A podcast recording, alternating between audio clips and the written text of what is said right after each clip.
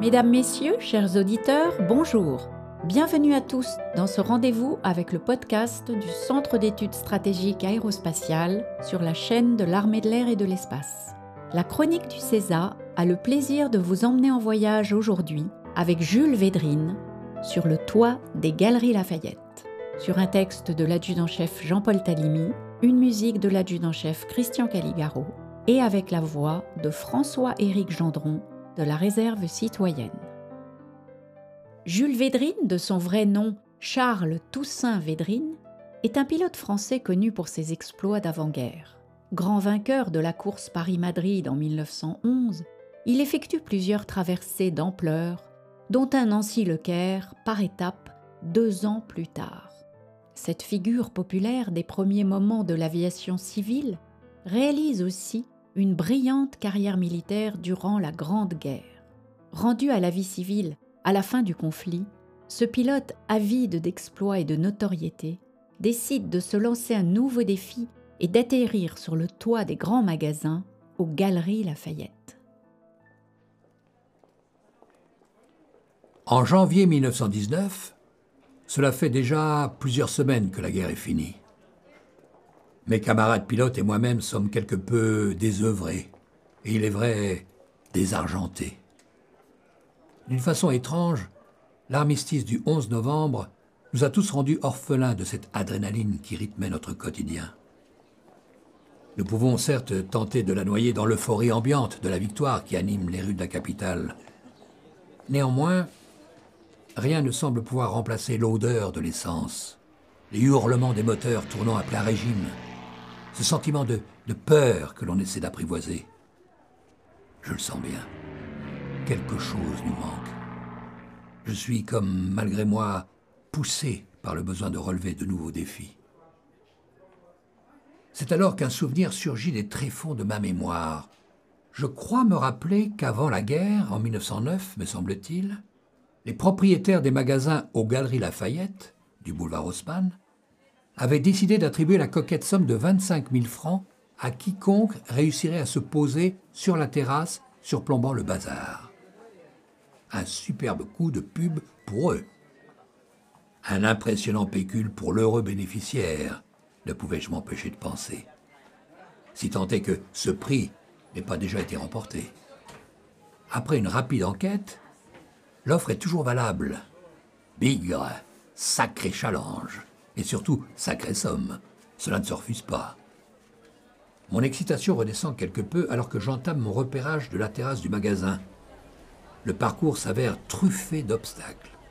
Entre les garde-fous de la rambarde et les cheminées d'aération, sans parler du dôme de verre qui coiffe la cage de l'ascenseur, parvenir à atterrir ici semble relever du miracle, voire de la folie.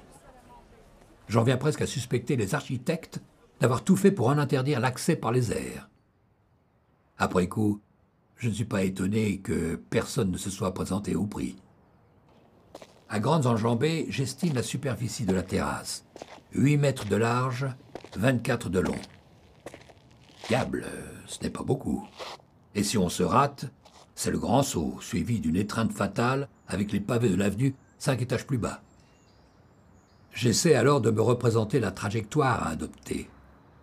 J'approche du palais Garnier, je vise la grande horloge murale du magasin, je coupe le moteur, juste avant l'atterrissage, puis advienne que pourra. Avec tous ces paramètres à prendre en compte, une évidence s'impose vite à moi. J'ai besoin de m'entraîner. Mais avec quel avion? Le Caudron G3 me semble parfait. Ce vétéran de la Grande Guerre présente deux avantages. Je ne devrais avoir aucun mal à me procurer cet avion produit à plusieurs milliers d'exemplaires. Surtout, il est équipé d'un puissant moteur, le Rhône 9C de 80 chevaux dont les performances seront idéales pour réaliser mes manœuvres. Je ne trouve au caudron qu'un seul bémol, sa fragilité. Il n'est pas certain que sa structure faite de bois et de tubes métalliques ne résiste à imposer quelque peu brutal sur le sol en béton de la terrasse. Je m'entoure également de mécaniciens à qui je promets une petite pièce. Je connais bien ces hommes pour les avoir côtoyés lors de ma dernière affectation. Ce sont des pros, rodés à manipuler les zingues et à se méfier de leurs hélices. Je m'en remets entièrement à eux pour bichonner mon coucou, mais aussi pour l'atterrissage. Positionnés devant la terrasse des galeries, ils ont pour mission de se jeter sur l'avion pour le retenir et l'empêcher de tomber. Quelques jours avant mon départ, afin de mettre toutes les chances de mon côté, je procède à plusieurs essais dans un champ de la banlieue parisienne. J'y trace un rectangle de 8 mètres sur 24 afin de reproduire les dimensions exactes de la terrasse, puis m'entraîne à y arrêter mon appareil le plus rapidement possible. Mon ami et journaliste Jacques Mortan me propose d'immortaliser cet exploit en missionnant des opérateurs de cinéma sur le balcon de l'immeuble en face du magasin. Ils auront ainsi un magnifique cadre pour assister à l'atterrissage. Nous convenons aussi d'une date, dimanche prochain, le 19 janvier 1919. Ça y est, nous y sommes. Ce jour-là, les dieux du ciel ne sont pas avec moi. Un lourd et épais brouillard enveloppe Paris. Je prends mon mal en patience. Depuis 8 heures du matin, j'attends sur le terrain d'ici les Moulineaux qu'une éclaircie veuille bien pointer le bout de son nez. Je fais les 100 pas dans le hangar, criant cigarette sur cigarette.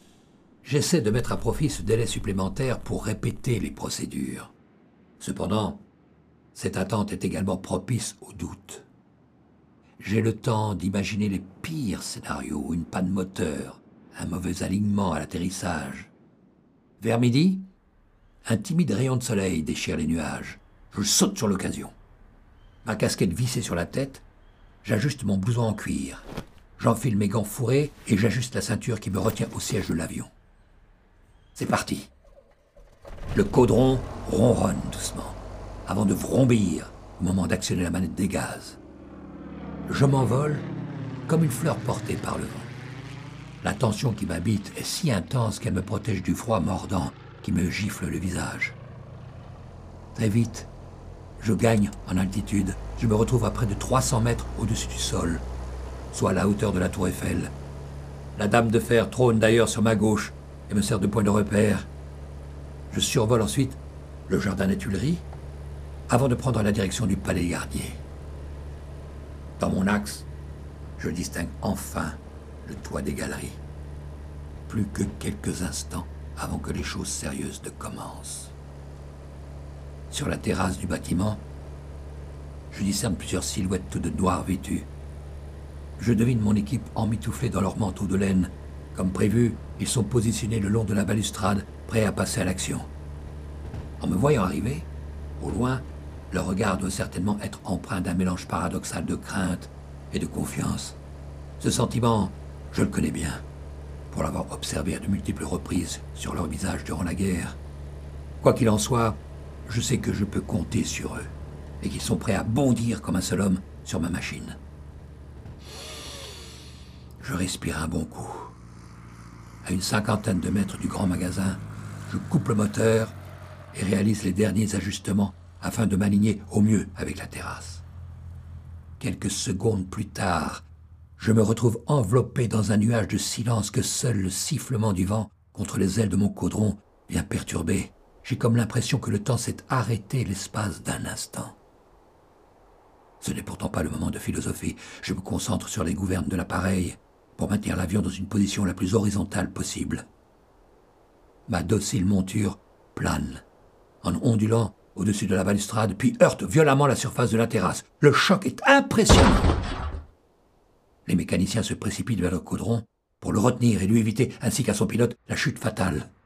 Leur courage ne peut rien contre la vitesse de l'avion. Le caudron arrive bien trop vite. Les longerons de l'aile viennent frapper le dôme de verre de l'ascenseur.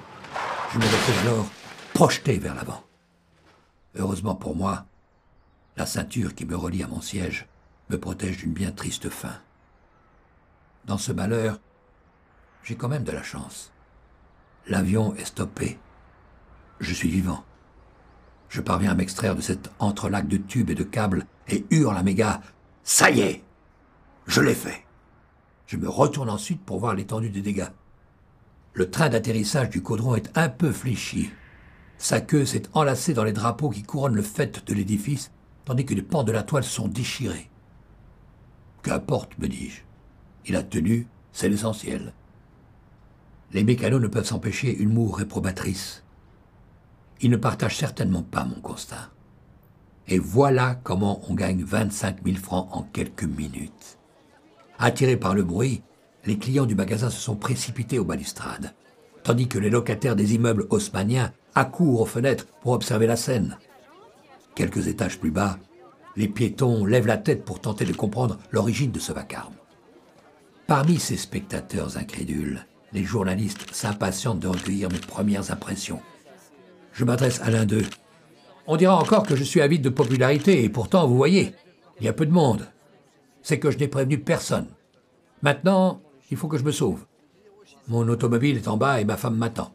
Mais n'ayez crainte, et il me suffira de quelques réparations pour repartir par la même voie un de ces jours. Un journaliste apostrophe. Julot Julot Que comptez-vous faire après? Après? Après, j'ai relié Paris à Madrid il y a quelques années. Pourquoi pas Paris à Rome? Et après, faire le tour du monde Oui, cela me semble une idée des plus intéressantes. Diable, le tour du monde Oui, l'Afrique, l'Australie, la Chine, le Japon, l'une et l'autre Amérique, puis un retour par l'Angleterre et la Belgique. Comme le disait l'un de mes célèbres élèves durant la guerre, lorsqu'on n'a pas tout donné, on n'a rien donné. Donc oui, un tour du monde me semble une bonne idée. Finalement, quelques jours plus tard, le caudron est démonté pièce après pièce avant d'être descendu par l'ascenseur et l'escalier du magasin. La police, peu émue par mon audacieuse expérience, fait une discrète enquête à ce sujet. Un agent zélé vient même demander au concierge du magasin si je comptais m'en retourner de la même façon que j'étais venu. La loi est dure, mais c'est la loi, dit le proverbe. J'écope d'une amende de 16 francs car j'ai contrevenu à un vieux règlement interdisant les vols au-dessus de la capitale. La préfecture de police de Paris m'établit donc une contravention pour stationnement gênant.